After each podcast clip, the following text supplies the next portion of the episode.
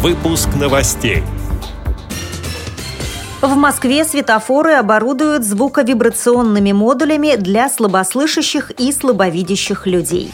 В России появился первый онлайн-кинотеатр для слепых – в Красноярском крае состоялся круглый стол на тему трудовой и социальной реабилитации людей с ограниченными возможностями здоровья.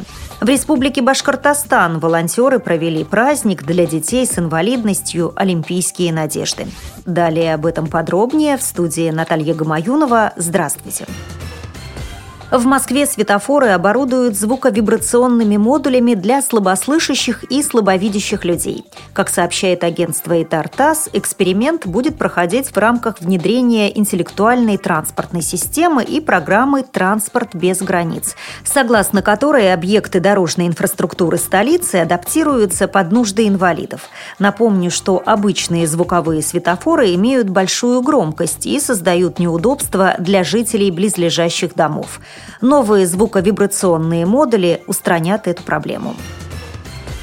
В России появился первый онлайн-кинотеатр для слепых. Сайт разработан проектом «Теплица социальных технологий» для общественной некоммерческой организации инвалидов по зрению «Свет». С подробностями помощник председателя Светлана Устемирова. Мы вот э, вышли на конкурс малых сайтов, который проводила Теплица социальных технологий. Они нам помогли сделать э, сайт, да, вот на котором можно смотреть эти фильмы. Мы можем показывать бесплатно это все, вот, но только вот по паролю, то есть э, в закрытом доступе. Нельзячий может зайти к нам на сайт, заполнить э, там табличка такая, то есть там свои данные, мы ему пересылаем пароль. Сейчас у нас сделана на Дерибасовской хорошая погода. Паспорт, француз, Настя и поездка в Висбаден. В Агентстве труда и занятости населения Красноярского края состоялся круглый стол на тему трудовой и социальной реабилитации маломобильных граждан. По уровню трудоустройства инвалидов Красноярский край находится на лидирующих позициях. 65% людей, обращающихся в службу занятости, находят работу. В этом году планируется оснастить не менее 232 рабочих мест для людей с ограниченными возможностями здоровья. Также в крае крае разработан проект государственной региональной программы снижения напряженности на рынке труда Красноярского края на 2015 год. В число его мероприятий входит организация условий для социальной занятости порядка 200 инвалидов.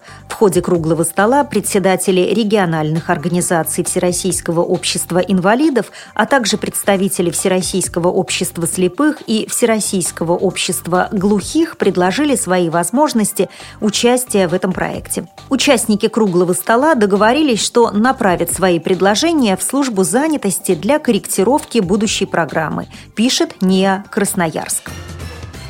Волонтерский центр Башкирского государственного медицинского университета провел праздник для детей с инвалидностью «Олимпийские надежды». Мероприятие состоялось в Центре ипотерапии Уфы и было посвящено годовщине открытия Олимпийских игр в Сочи.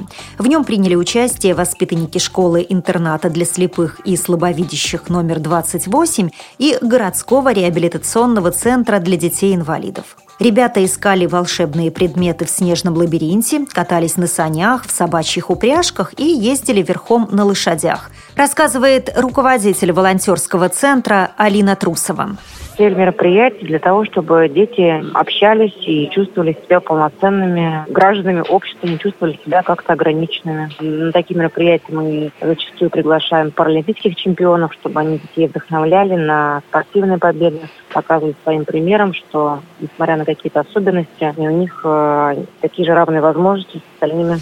Праздник завершился чаепитием и общей фотографией на память.